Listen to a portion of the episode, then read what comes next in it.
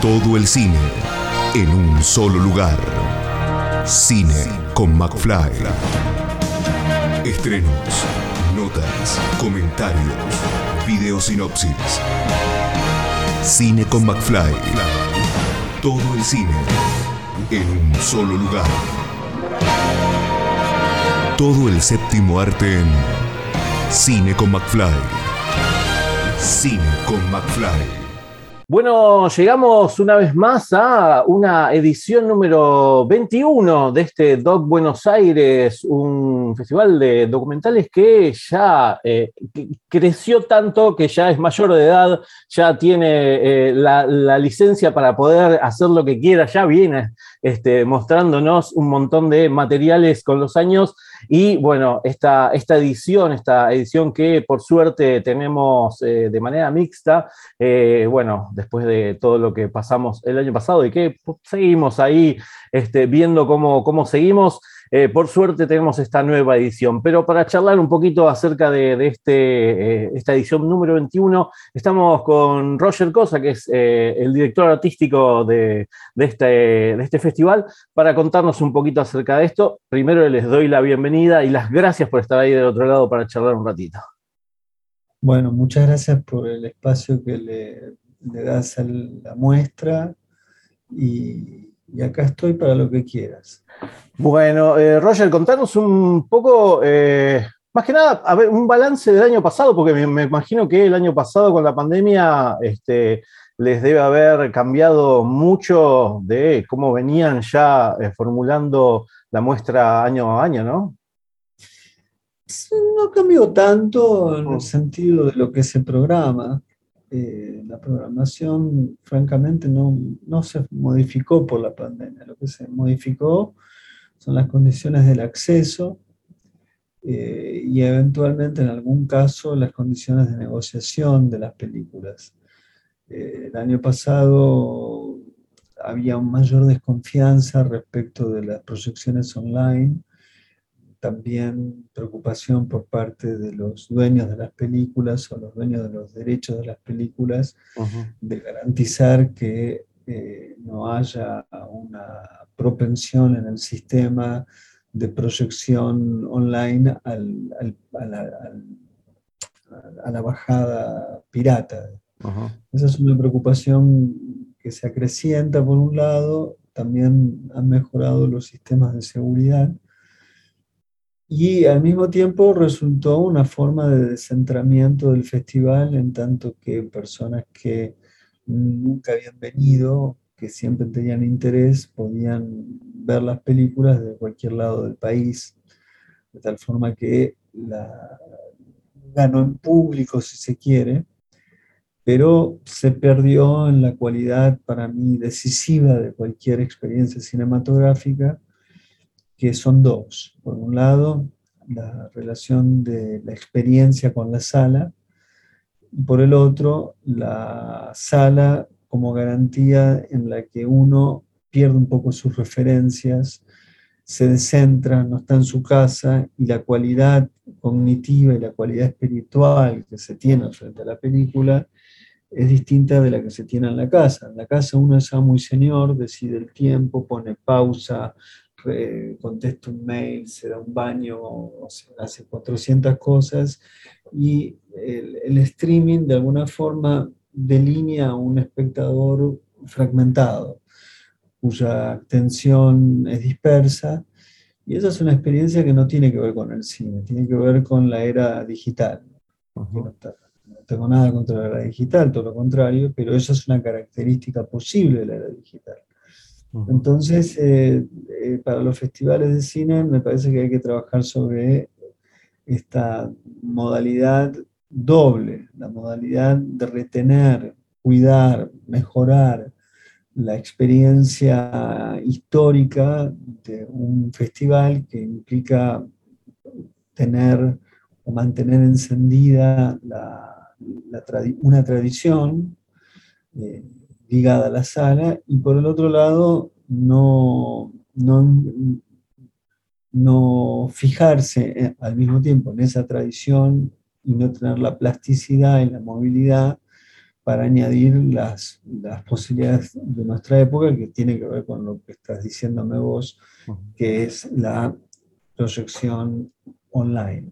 Ahora, yo hago esta distinción, pero no, no las equiparo. Es decir, me parece bien que existan ambas, en tanto que la versión digital eh, compadezca en importancia frente a la, irreemplazable e insustituible eh, existencia de la sala. O sea, yo no podría conseguir un festival de cine a lo largo del tiempo de manera virtual, porque si fuera así, habría que sincerarse, dejar de llamarles festivales de cine y convertirse en plataformas de exhibición satelitales. ¿no? Eh, no son fijas, no son como Movie o Netflix, por citar dos casos antitéticos, sino más bien satelitales, giran un rato y luego se pierden. Entonces yo no, eso no quiero propiciar como director artístico. Que sea un suplemento, que sea un acompañamiento, me parece perfecto, pero no en tanto igualdad de condiciones ni sustitución de esa experiencia por la experiencia de Bien, eso, eso es parte de lo que decís, esto de, lo que pasó el año pasado, de federalizar un poco lo que era eh, la centralidad de, la muestra del DOC Buenos Aires aquí en, Buenos Aires mismo, y bueno, muchos conocieron y, vieron, pudieron ver este, lo, que, lo que se proyectaba. Y hablando de eso, ¿cómo, cómo viene la, programación para, para este año? ¿Cómo fue la la curaduría, cómo fue la elección de, esta programación de, este 21, esta edición 21. Como es siempre también en ese sentido, digamos, yo voy, tengo por distintas razones vinculadas a, mis, trabajos como crítico y como programador de otros festivales, no solo de este. voy viendo películas a lo largo del año y voy pensando que eh, un destino posible de estas películas que veo puede ser el Doc Buenos Aires. Entonces, por ejemplo, cuando el año pasado yo estuve de jurado en el Festival de Gijón y eh, allí vi La calle del agua, que tenía su estreno mundial. En, esa, en ese festival eh, vi la película y dije, bueno, esa es una película que quisiera que tengamos en el Doc Buenos Aires como yo soy respetuoso de que las películas deben ir al mejor espacio que puedan tener, yo soy consciente que en Argentina hay dos festivales más grandes para ir que el mío, que no es mío, pero que tengo responsabilidad. Vi que, bueno, uno de los festivales lo ignoró olímpicamente y el segundo también. Entonces eh, dije, bueno, es un momento de invitar a la película porque a mí me encanta. Me parece que es una película. Sospecho que esa película unos años atrás hubiera sido incluso materia de, lucha entre estos festivales y hubiera estado incluso en competencia. Pero claramente los dos festivales grandes han tomado caminos, no son parecidos en lo más mínimo uno de los dos, me refiero al Bafisi y a, Mar del Plata. Quizás Mar del Plata la podría haber acogido la película, pero tenían muchas películas, no, la, no la tomaron. Y para mí La calle del agua es una película magnífica, pues una gran reflexión sobre el siglo, XX, eh, una lectura, una indagación ah, sobre la el lugar de la mujer en el siglo XX, sino una película feminista, pero un feminismo que abreva a otras circunstancias históricas y a otra lectura política. Parece que hoy cuando se dice feminismo eh, hay una inmediata sucesión a formas de lucha, a los pañuelos verdes, lo cual me parece fantástico, pero no, no empezó con, con, los pañuelos verdes ni con ni una menos. Hay una larga lucha de, las mujeres a lo largo del tiempo. Y esta película habla de eso por un camino distinto del habitual. Pero yo vi esa película en el mes de hace un año, literalmente, y dije, bueno, esta película tiene que estar en, en el doc. Y acá está, está en el doc. Entonces esa es la forma yo voy, yo voy viendo y digo, esto puede estar. Un mes después estuve en el festival, de la muestra de cine de Lanzarote, estaba también de jurado el año pasado, y estuve presencialmente. Y, bueno, defendí durante, tiene la, eh, la gente de la muestra de Lanzarote hizo algo que lo habíamos experimentado acá en Argentina, eh, había sido una idea surgida en el seno de lo que eh, Pablo Mazzola llamó, cuando hacíamos él y yo el festival de cine que se llamaba Río Negro Proyecta. La última edición fue en Bariloche. Y en Bariloche eh, habíamos, eh, tras una sección que llamábamos Usina de Ideas, se nos ocurrió que podíamos hacer la deliberación del jurado en público. Y de hecho fue así. Eso se hizo una sola vez, después el festival dejó de existir. Yo nunca más logré encontrar, eh, lo, lo, pensé para el FISIC en un momento, no salió. Y lo que sí salió fue que en, en este lugar de España, en las Islas Canarias, Lanzarote se enteró de esto e implementó y mejoró el sistema del jurado público, la deliberación pública. Y me tocó defender esta película eh, que se llama Unusual Summer, un verano inusual, película palestina, en público. O sea, que estuve cuatro horas y media hablando de esa película porque había un miembro del jurado que no le gustaba. Bueno, finalmente ganó. Eh, y después de que vi que no, tampoco se programó en los festivales grandes de la Argentina, de inmediato me comuniqué y, lo, y la programé. Entonces, eh, de esa forma voy yo eh, delineando la programación. Son los encuentros o las búsquedas.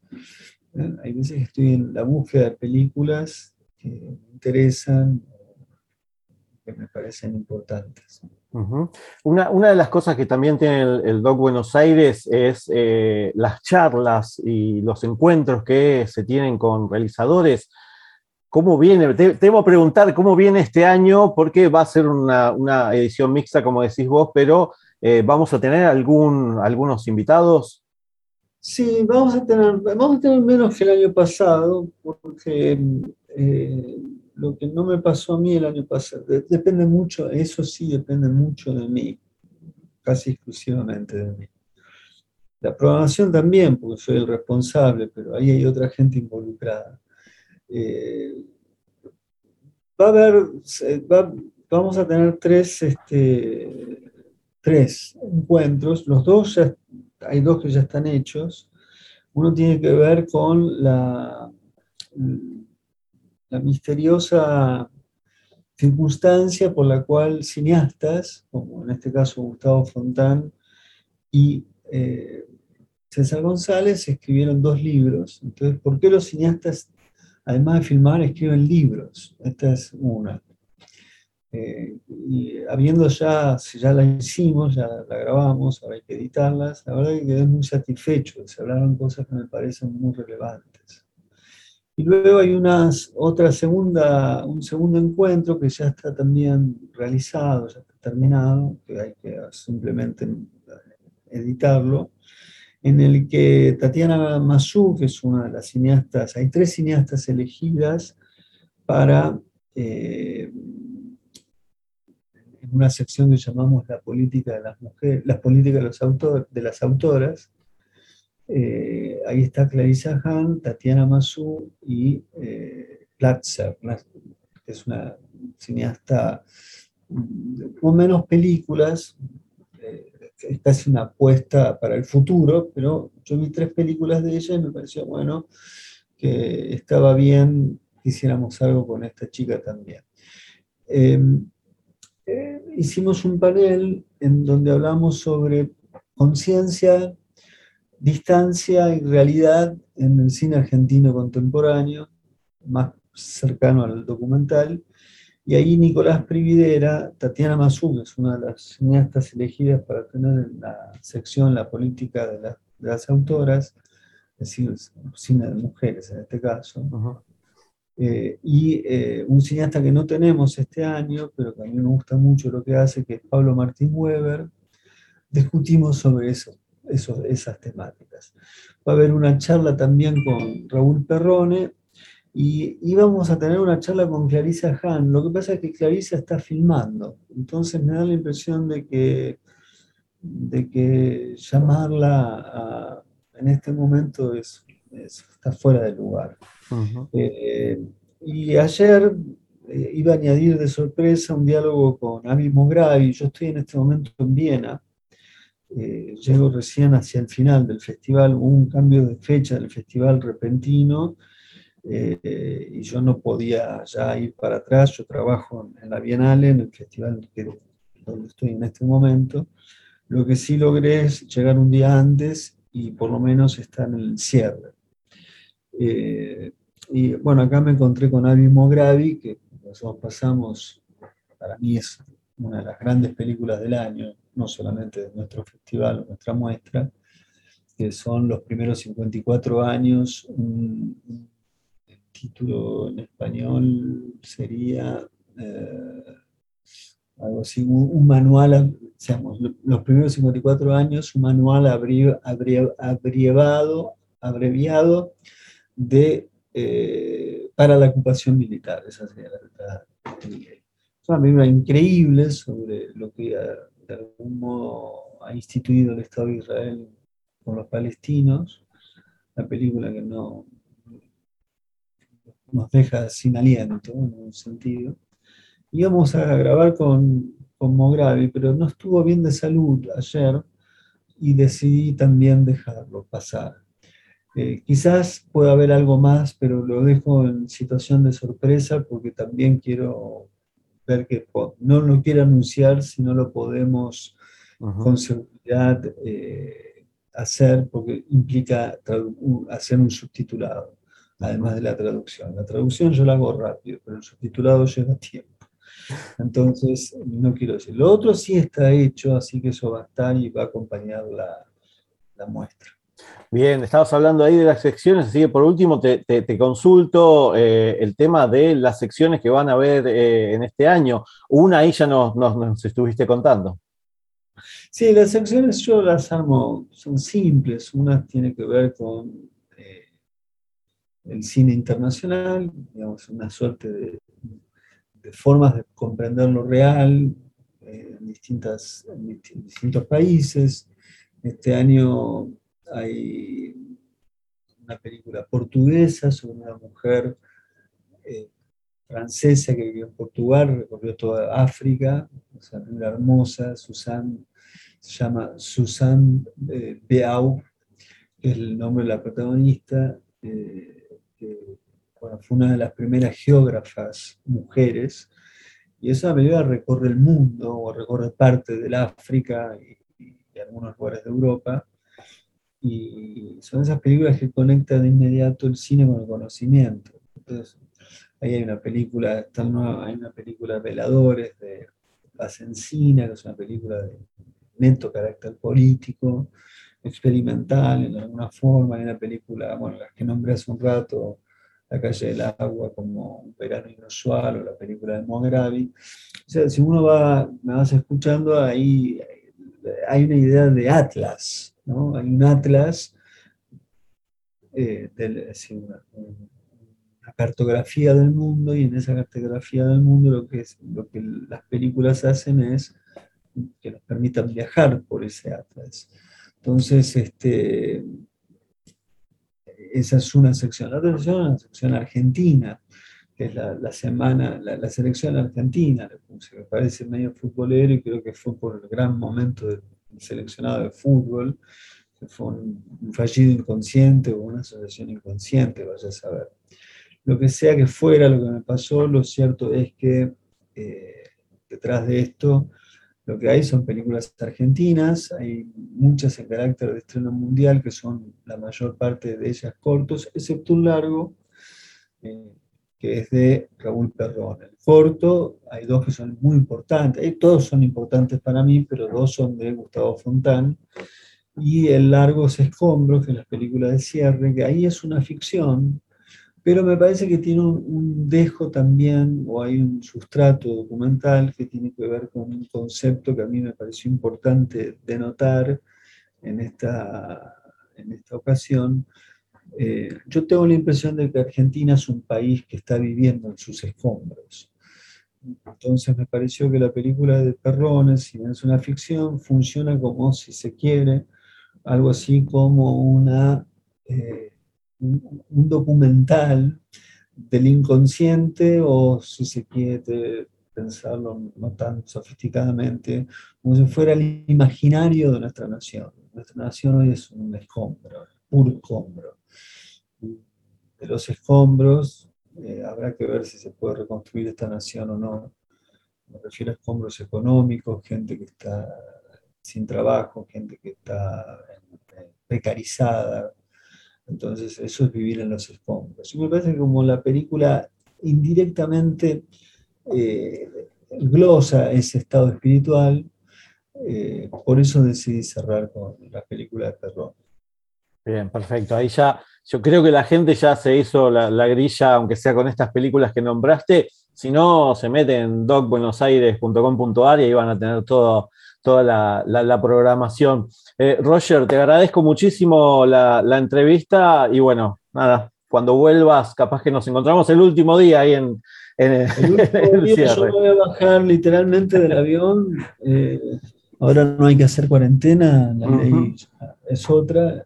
Igual yo he tenido dos veces COVID, tengo tres vacunas puestas, o sea, tengo más inmunidad que, que, no sé, que, ya saben quién.